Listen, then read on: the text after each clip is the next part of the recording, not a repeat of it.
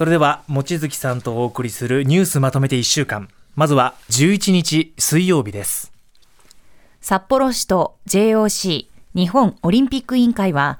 2030年の冬季オリンピック・パラリンピックの招致を断念すると発表しました。今後は2034年以降の大会開催の可能性を模索するということです。将棋の藤井聡太七冠が京都市で行われた第71期王座戦5番勝負の第4局で永瀬拓也王座を破り3勝1敗としてタイトルを奪取しました。これで史上初めて8大タイトルを制覇し、8冠に輝きました。以上、週の前半のニュースをお伝えしました。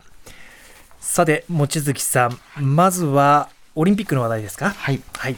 札幌の冬季オリンピックの招致断念というニュースがありましたけれども、はい、まあたびたびこの断念というのは取り沙汰されてたんですけど、まあ、正式にそういうような話があったということで、はい、まあ、あのやっぱり東京オリンピックの関連のその汚職だったり談合の話が出てきているというのもやっぱりまあ背景にあると思いつつ、はい、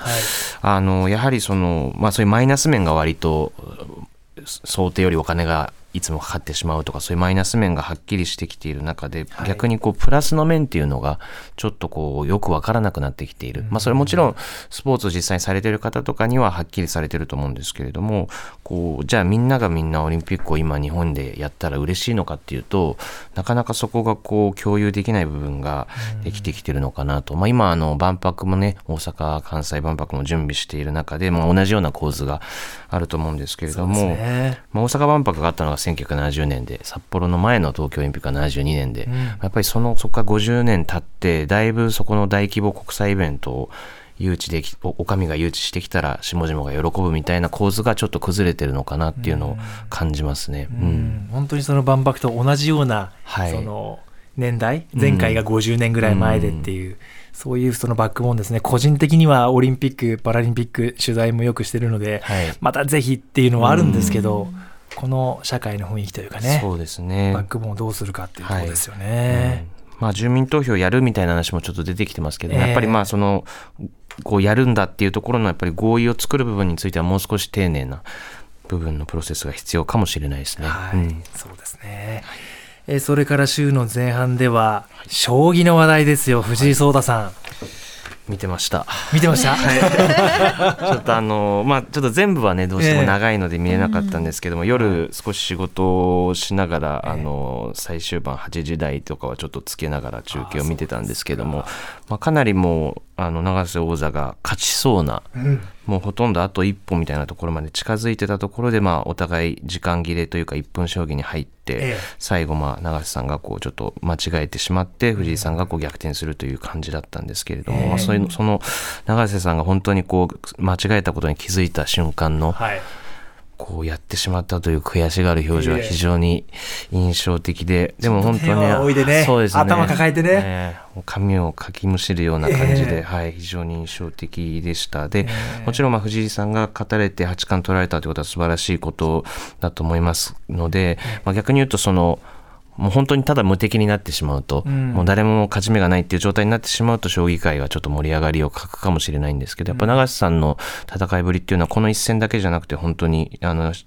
シリーズ通じて非常に強い力強いものだったので、うん、まあこれからもあの挑戦していかれるんじゃないかなと思いますね。望月さんご自身も将棋はお好きで、はい、あのまあ基本的には見るばっかりなんですけども、えー、はいずっと見ててそれこそ自分が子供の頃は羽生さんが、ね、あのたくさんタイトルを取ってた時期だったので、うん、あのでもその頃もやっぱり同年代の羽生世代と言われるライバルとかあるいはまあちょっと下の世代の渡辺さんとか、まあ、そういう人たちがいてやっぱりこう、うん、面白くなる部分があるので、まあ、永井さんはじめ他の方にも引き続きというふうに期待をしながら見ております。はい、いやなんか私全然将棋詳しくないんですけど、はい、想像するにだって10歳年上の永瀬さんがね、うん、藤井さんになんとか一矢当然報いたいし、うん、自分の王座をね5期連続で守るっていう思い強い中で、あと一歩のところまで来て、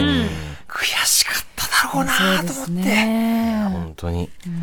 本当に序盤準備されて本当にノータイムで、えー、もうど相手がどんな手を指してきてもこうすればよくなるっていう手を研究されてバシバシ指してて、えー、それで勝ちに近づいてたので、まあ、本当悔しかっただろうと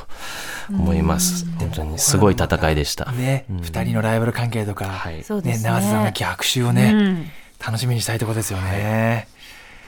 はい、ここまで今週前半のニュースをお伝えしました。続いて週の後半12日木曜日のニュースです。森山文部科学大臣は記者会見で高額献金被害の訴えが相次ぐ世界平和統一家庭連合旧統一教会の解散命令を請求すると正式表明文科省は翌日東京地裁に請求しました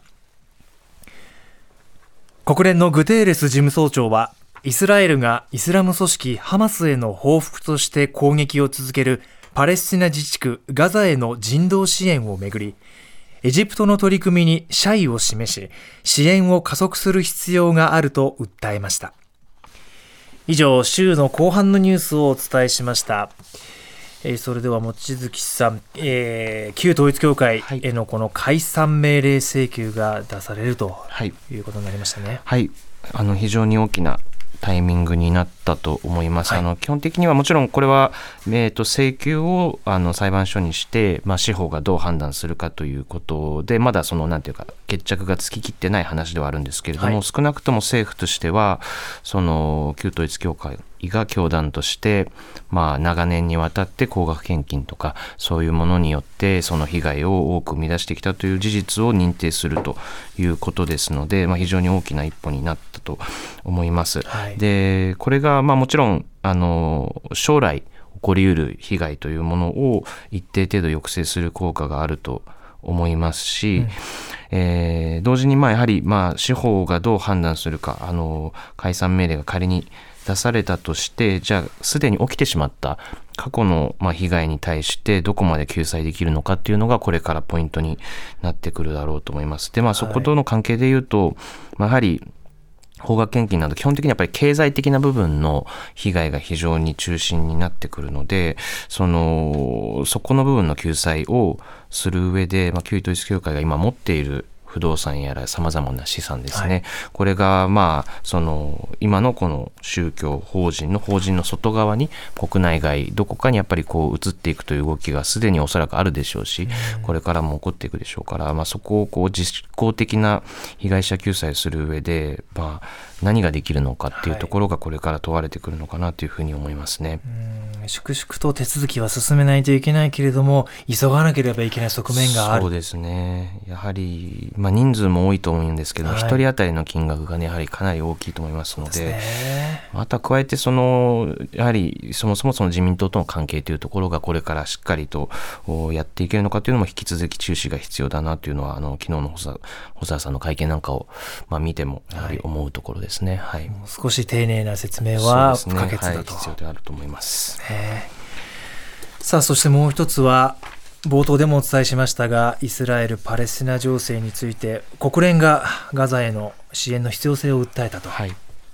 あのやはり市民の被害っていうのが本当に大きくなってきていますし、これからさらに加速的に大きくなるなりうる状況になってしまっているという本当に深刻な状況だと思います。あのまずやはりそのもちろん最も重要なのはその戦争にならないあの、まあ、すでになってって一部なってると思うんですけどもそこが拡大するのをできるだけ国際国際社会としてやっぱ抑制するように働きかけるということがすごく重要だということは論を待たないんですけれども、はい。まあ、やはり加えて、まあ、今本当に国境が封鎖されていてでかつイスラエル側がその電気や水やそういうインフラ面も、まあ、絞っていくというようなことをやっている中で少しでもその国連なりあの外部から支援が入れる少なくともそこあるいはその領域の外側に逃げられるようなその退避ルートを作るですとかそういった部分についてはあの本当にイスラエル側も判断をしていただきたいなというふうに思いますね。はい、あの一般の人の命っていうのはねまあなんていうかたとえ戦争になったとしてもやはり守られなければならないですし戦争のルールというのは守られなければならないという戦争にもルールはあるということですね。はい、はい、思いますね。本格的な地上作戦が始まるかどうか緊迫感がかなり高まってきていますが最新情報動きがあり次第また番組内でもお伝えしていきます。さて今週この他にも様々ニュースありましたがジャニーズ関連でも望月さんまだまだ動きいろいろな余波といいますか、はい、問題山積ですね。はい、あのー、少しやっぱりここ数週間の事務所側の対応っていうのは少しこう不信感を高めるような対応が続いているのかなと思います。はい、あの NG リストの問題もそうですし、まあ、その NG リストを作っているということもそうなんですけれども、それに対するその事務所側の説明のこう、まあ、2点3点みたいなところですとか、その信憑性の低さみたいなところもあります。はい、で、あと先週ですね、まあ、あ今週か、あの気になったのは、はい、あの一部の被害ですねをがあの本当ではないかのようなですね、うん、あの声明をホームページに掲載していて、で、事務所としてはその被害の事実認定については基本的に自分たちではしないというふうに言っていながら、その一方でそういったあのある意味においてはまあよく犬笛っていうふうに言ったりもしますけれども、はい、まあ被害を訴えている人に対して他の人がこう例えば SNS 上でこう本当は違うんじゃないのみたいなことを言わせるような声明を出すというようなこともし始めていて、少しこう、なんていうか、しっかりと自分たちの過ちを認めてやるというところからそれ始めているというか、そこがその動きとしてかなり気になりますね。やはり被害者の救済ということを、まあ、のみではない、まあ、のみを、まあ、やっぱりそこを中心に置いて、ということはやっぱりあのずれないでやっていただきたいなというふうに思います。被害に遭った方が新たな訴えをしづらくなってしまうことをしてますよね。はいそうなってると思います。今ややってることは、ね、はい。よりさらなる丁寧な説明が必要になってくるという状況になっています。ここまで今週1週間のニュースをまとめてお伝えしました。